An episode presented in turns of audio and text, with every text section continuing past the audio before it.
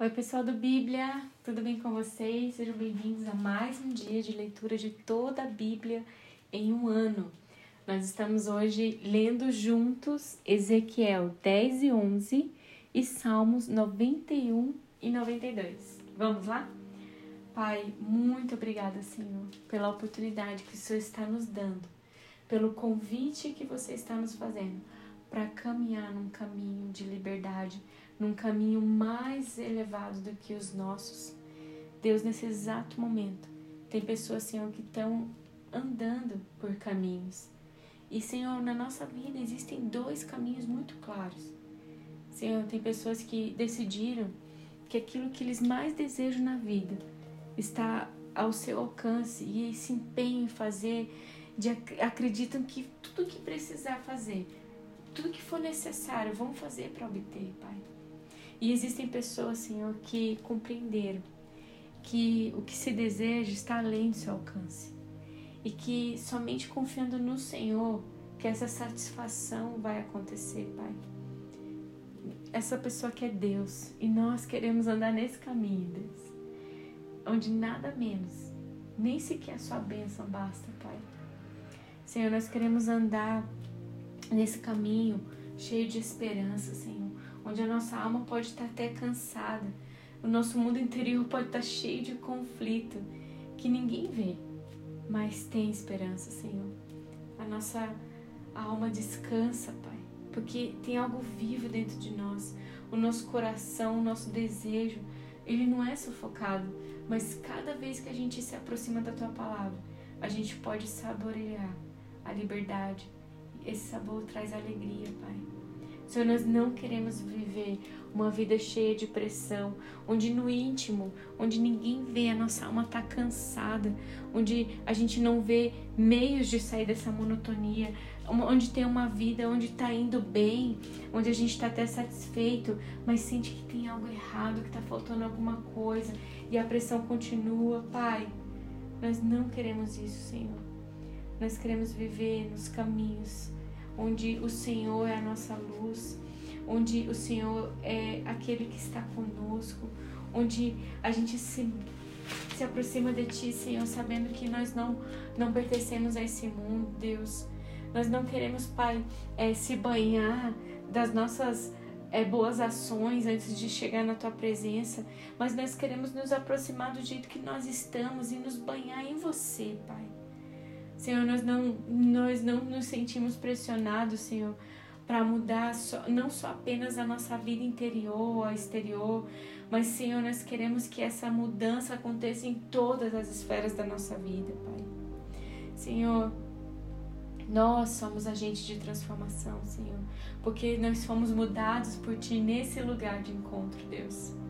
Senhor, eu quero viver, Senhor, de uma forma, Senhor, onde o que for preciso, Pai, para que essa mudança aconteça. A tua presença faça, a tua presença se cumpra, Senhor. Senhor, eu quero viver essa liberdade que existe, andando nos teus caminhos, Senhor. Em nome de Jesus. Amém. Ezequiel capítulo 10. Olhei e vi algo que se parecia com um trono de safira sobre uma superfície de cristal acima da cabeça dos querubins. Então o Senhor disse ao homem vestido de linho: Vá, entre as rodas que estão debaixo dos querubins, pegue um punhado de brasas ardentes e espalhe sobre a cidade. Ele assim fez enquanto eu observava. Os querubins estavam na extremidade sul do templo quando o homem entrou, e a nuvem de glória encheu o pátio interno. Então a glória do Senhor se elevou acima dos querubins e foi para a porta do templo. Essa nuvem encheu o templo e o pátio resplandeceu com a glória do Senhor.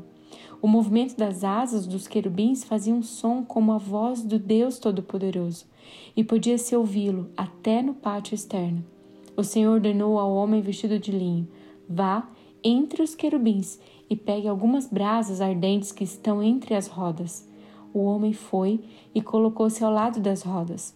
Em seguida, um dos querubins estendeu a mão e pegou algumas brasas ardentes do fogo que estavam entre os querubins. Colocou as brasas nas mãos do homem vestido de linho, e o homem as recebeu e saiu. Todos os querubins tinham debaixo das asas o que se parecia com mãos humanas. Olhei e vi que cada um dos quatro querubins tinha ao seu lado uma roda, e as rodas brilhavam como berilo. As quatro rodas eram semelhantes e feitas da mesma forma. Cada uma tinha dentro dela outra roda que girava na transversal. Os querubins podiam se deslocar em qualquer uma das quatro direções sem se virar enquanto se moviam. Deslocavam-se para frente sem se virar. Tanto os querubins como as rodas eram cobertos de olhos. Os querubins tinham olhos por todo o corpo, inclusive nas mãos, nas costas, nas asas. Ouvi alguém se referir às rodas como rodas giratórias. Cada um dos quatro querubins tinha quatro rostos. O primeiro era um rosto de boi, o segundo de homem, o terceiro de leão e o quarto de águia. Então os querubins se elevaram. Eram os mesmos seres vivos que eu tinha visto junto ao rio Quebar. Quando os querubins se moviam, as rodas se moviam com eles, e quando levantavam as asas para voar, as rodas os acompanhavam. Quando os querubins paravam, as rodas paravam, e quando voavam para cima, as rodas subiam, pois o espírito dos seres vivos estavam nas rodas. Então a glória do Senhor se afastou da porta do templo e pairou sobre os querubins. E enquanto eu observava, os querubins voavam, acompanhados de suas rodas, até a porta leste do templo do Senhor, e a glória de Deus de Israel pairava sobre eles. Esses seres vivos eram os mesmos que eu tinha visto debaixo do Deus de Israel quando estava junto ao rio Quebar. Eu sabia que eram querubins, pois cada um tinha quatro rostos, quatro rostos, quatro asas, e os que se pareciam com mãos humanas debaixo das asas. E os seus rostos eram iguais a dos seres que eu tinha visto no Quebá, e se deslocavam para frente como os outros. Ezequiel 11 Então o Espírito me pôs em pé e me levou à porta leste do templo do Senhor, onde vi vinte e cinco homens. Entre eles estavam já Zanias, filho de Uzu, e Pelatias, filho de Benaía, líderes do povo. O Espírito me disse: Filho do homem, estes são os homens que planejam o mal e dão conselhos perversos nesta cidade. Dizem ao povo: Não acham que é uma boa hora para construir casas? Essa cidade é como uma panela de ferro, estamos seguros dentro dela, como a carne da panela. Portanto, filho do homem, profetize contra eles em alta voz. Então o Espírito do Senhor veio sobre mim e ordenou que eu dissesse: Assim diz o Senhor ao povo de Israel: Eu sei o que vocês dizem, pois conheço cada pensamento que lhes vem à mente.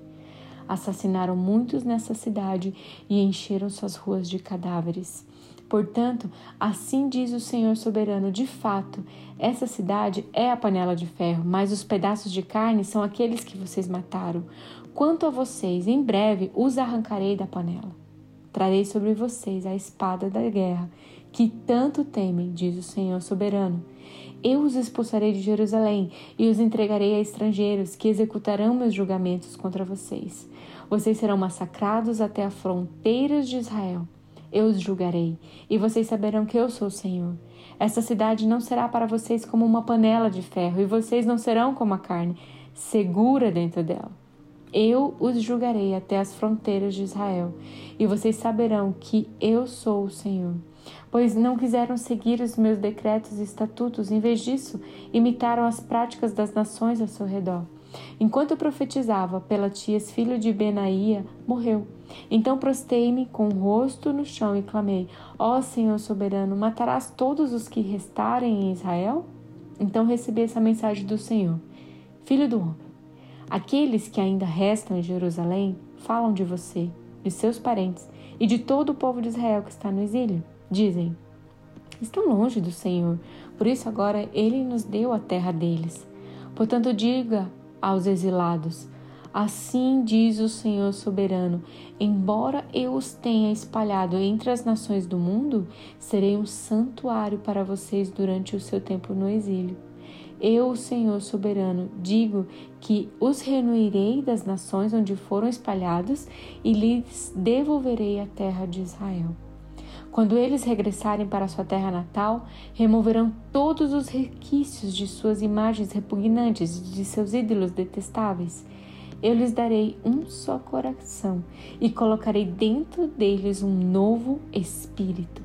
Removerei seu coração de pedra e lhes darei um coração de carne, para que obedeçam aos meus decretos e estatutos. Então eles serão meu povo e eu serei o seu Deus. E quanto àqueles que anseiam por suas imagens repugnantes e seus ídolos detestáveis, darei a eles o castigo merecido por seus pecados. Eu, Senhor soberano, falei. Então, os querubins levantaram as asas acompanhados de suas rodas, e a glória de Deus de Israel parava sobre eles. Então a glória do Senhor subiu da cidade e parou acima do monte a leste. E depois disso, o Espírito de Deus me levou de volta à Babilônia, para o povo no exílio. Assim terminou a vi minha visão, e eu relatei aos exilados tudo o que o Senhor me tinha mostrado. Uau! Quanta coisa preciosa nessa leitura de Ezequiel. Meu Pai amado. e, e, percebam, é, o Espírito do Senhor só estava sobre esse homem. E esse homem foi usado tremendamente por Deus para trazer os decretos do Senhor sobre essa nação, para falar daquilo que Deus estava fazendo por consequência das suas atitudes, das suas más escolhas, da sua de ignorar a presença de Deus, sabendo que Deus é onisciente, onipresente, onipotente. E, e, e, esses textos falam muito sobre como que o nosso Deus é. Ele fala: Eu vi cada pensamento que vinha na mente de vocês. Esse é o nosso Deus que se atenta aos pensamentos daqueles que Ele deu o dom da vida. E outra coisa que eu percebi aqui, né, que é, o, o Senhor falou: Olha, eu vou fazer algo maravilhoso, eu vou dar um só coração e vou colocar dentro deles um novo espírito, um coração que obedece aos meus mandamentos. E é esse coração, e é esse coração que a gente quer, é esse coração, um só coração que ama o Senhor e que o quer de por completo, não as suas bênçãos, não aquilo que ele pode dar, não aquilo que a gente tem um controle, mas aquilo que somente ele pode, que somente a sua presença nos traz, que é ele mesmo, né? Salmos 91. Aquele que habita no abrigo do Altíssimo encontrará descanso à sombra do Todo-Poderoso. Isto eu declaro a respeito do Senhor. Ele é o meu refúgio, meu lugar seguro. Ele é o meu Deus e nele confio. Pois ele o livrará das armadilhas da vida e o protegerá de doenças mortais. Ele o cobrirá com as suas penas e o abrigará sob as suas asas. A sua fidelidade é armadura e proteção. Não tenha medo dos terrores da noite, nem da flecha que voa durante o dia não tema a praga que se aproxima na escuridão, nem a calamidade que devasta ao meio-dia. Ainda que mil caiam ao seu lado e dez mil morram ao seu redor, você não será atingido. Basta abrir os olhos e verá como são castigados os perversos. Se você se refugiar no Senhor, se você fizer do Altíssimo o seu abrigo, nenhum mal te atingirá, nenhuma praga se aproximará de sua casa pois ele ordenará aos seus anjos que o protejam aonde quer que vá. Eles o sustentarão com as mãos, para que não machuque o pé em alguma pedra. Você pisará leões e cobras, esmagará leões ferozes e serpentes debaixo dos pés.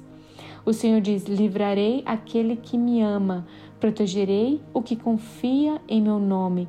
Quando clamar por mim, eu responderei e estarei com ele em meio às dificuldades. Eu os resgatarei e lhe darei honra. Com vida longa o recompensarei e lhes darei a minha salvação. Salmos 92 É bom dar graças ao Senhor e cantar louvores ao Altíssimo. É bom proclamar de manhã o teu amor e de noite a tua fidelidade Ao som de um instrumento de dez cordas, da harpa e da melodia da lira, tu me alegras, Senhor, com tudo que tens feito. Canto de alegria por causa das tuas obras. Quão grandes, Senhor, são os teus feitos e profundos os teus pensamentos. Só o ignorante não sabe, só o tolo não entende. Embora os perversos brotem como a grama e floresçam, os que praticam o mal, eles serão destruídos para sempre. Mas tu, Senhor, serás eternamente exaltado. Teus inimigos, Senhor, perecerão. Todos os que praticam o mal serão dispersados. Tu, porém, me tornastes forte como um boi selvagem e me ungiste com óleo da melhor qualidade. Meus olhos viram a queda de meus inimigos, meus ouvidos ouviram a derrota de meus perversos adversários. Os justos, porém, florescerão como palmeiras e crescerão como os cedros do Líbano, pois estão plantados na casa do Senhor, florescerão nos pátios do nosso Deus. Mesmo na velhice produzirão frutos, continuarão verdejantes e cheios de vida. Anunciarão: O Senhor é justo, ele é a minha rocha e nele não há injustiça. Glória a Deus pela Sua palavra no dia de hoje, que você possa descansar nessas poderosas verdades, nessas poderosas promessas que é o Senhor na nossa vida, né? Ele é o céu, ele é o próprio céu. E que o céu venha hoje na sua vida, nas suas decisões, que na, seja a tua companhia, que a presença de Deus te acompanhe em você, por você e através de você. Em nome de Jesus. Amém. Até amanhã.